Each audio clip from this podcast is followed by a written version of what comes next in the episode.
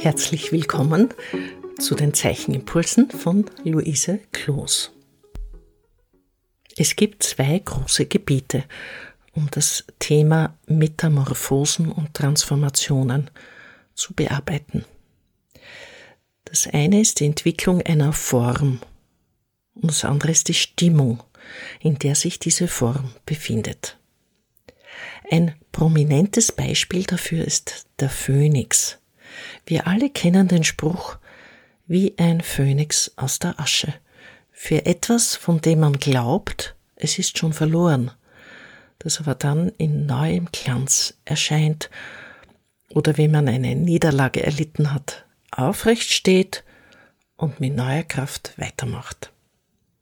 Der Phönix ist ein Tier der Metamorphose aus dem Feuer.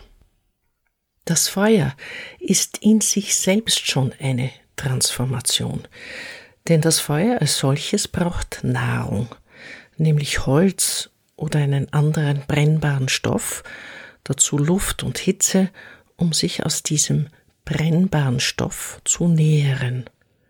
Und dann bleibt eigentlich nichts übrig. Also in diesem Akt der Transformation geht die Energie von Feuer nach unserer Alltagslogik und Beobachtung verloren. In der Mythologie entsteht aus dem Feuer eine neue Form, und das ist der Phönix. Das ist unglaublich spannend, weil der Phönix uns dadurch natürlich eine unglaubliche Breite an Fantasie erschließt und zu einem wichtigen Sinnbild wird. Der Phönix stammt aus der altägyptischen Kultur und tragt dort den Namen Beno, was der Wiedergeborene oder der Neugeborene bedeutet.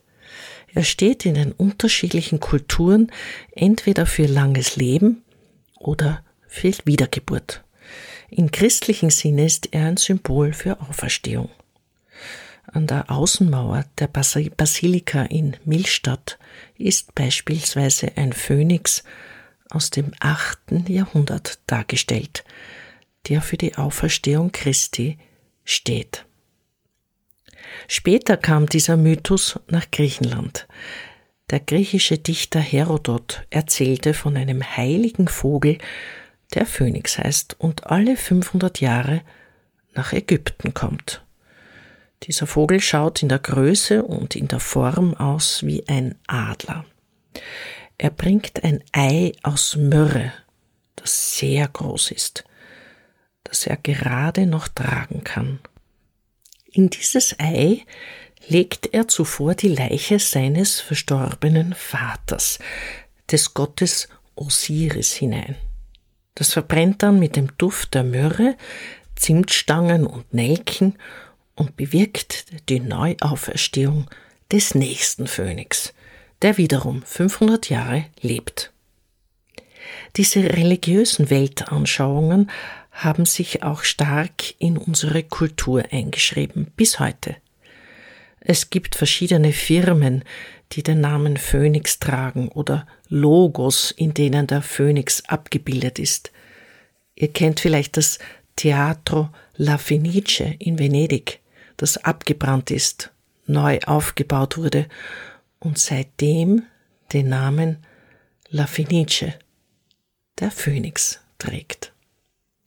Wir kennen sehr viele Geschichten aus der Mythologie, aber auch aus Fantasy-Romanen, aus Filmen wie etwa Star Trek und Star Wars, aus Manga-Zeichnungen der japanischen Rezeption, aus Videospielen, da ist der Phönix sehr begehrt. Sogar aus der Popkultur ist er uns bekannt, als 2014 Conchita Wurst in Kopenhagen den Song Contest mit dem Lied Rise Like a Phoenix gewonnen hat. Natürlich ist der Phönix allen Kindern ein begehrter Geselle aus Harry Potter, denn dort hat der Schulleiter Dumbledore einen Wundervogel. Und das ist eben ein Phönix. Auch mit dem Begriff Feuervogel ist der Phönix gemeint. Und es gibt dieses Vogelwesen in der persischen Mythologie, in China, in Japan man kennt es also auf der ganzen Welt. Wenn der Phönix in seinen Kräften wirksam wird, hat es vor allem mit Licht zu tun. Das Christentum und viele andere Kulturen verstehen das Licht als Grundlage für unser Leben. In der biblischen Schöpfungsgeschichte leitet sich das Leben aus dem ab, dass Gott Licht geschaffen, als er den Tag von der Nacht getrennt hat. Wir sind täglich von diesem Phänomen umgeben, von dieser Transformation vom Dunkel ins Hell, am Morgen und vom Hellen ins Dunkle am Abend, in der Dämmerung. Jeden Tag können wir das beobachten, sind wie eingehüllt in diese Transformation von Licht. Schafft eine Fläche vom Dunkel ins Helle, und wenn ihr möchtet, dann platziert ihr eine Form eurer Fantasie. Das ist eine hochkonzentrierte Arbeit. Ihr könnt Aufregung erzeugen, indem ihr Formen wählt, die er aus der Beobachtung von Feuerzungen entwickelt und mit changierenden Linien aus dem Handgelenk schleudert und damit etwas erzeugt, das Feuer bedeutet. Die wunderbaren Fabelwesen, Mischwesen und Neuformungen sind Ausdruck der menschlichen Fantasie, die eine unglaubliche Gestalt annehmen kann. In dieser Art von Wesen liegt auch eine Kraft oder Stimmung zugrunde, die wir zum Ausdruck versuchen zu bringen. Wenn ihr Schwierigkeiten habt, eine Form zu finden oder euch immer nur dieselbe einfällt, könnt ihr hergehen und Zeitungspapier nehmen, ihr schneidet irgendwelche Formen aus und diese Formen legt ihr einzeln auf ein weißes Zeichenblatt und schaut sie an. Ihr könnt mit der Form spielen, ihr könnt sie erweitern, ihr könnt eine zweite Form dazulegen, ihr könnt mit der Linie spielen. Es ist oft leichter, die Form aus dem Schneiden zu entwickeln, weil die Hand mit der Schere eine gewisse Distanz eingeht und euch viel mehr der Zufall leitet. Natürlich könnt ihr auch die Augen schließen oder mit der linken Hand arbeiten. Das ist etwas, das euch bei all diesen Wiederholungsgefahren von etwas, wovon ihr wegkommen möchtet oder was ihr erweitern möchtet, sehr hilft. Bleibt einfach. Versetzt euch in diese Kräfte hinein, nach denen man sich sehnt und die sich durch ein anderes Element zum Ausdruck bringen. Geht mit dieser Energie weiter, experimentiert weiter Lasst eure Fantasie frei fließen und lasst sie einfach sprießen. Ich wünsche euch eine sehr freudvolle Zeichenphase.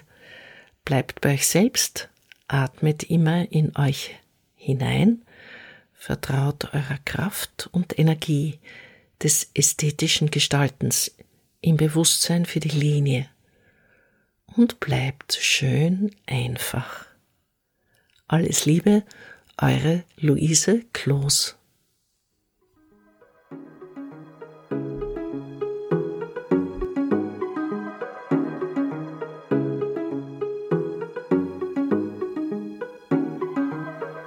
Dieser Podcast wird im Rahmen von Kunst und Kultur im digitalen Raum vom österreichischen Bundesministerium für Kunst und Kultur und dem Land Steiermark Kultur finanziert.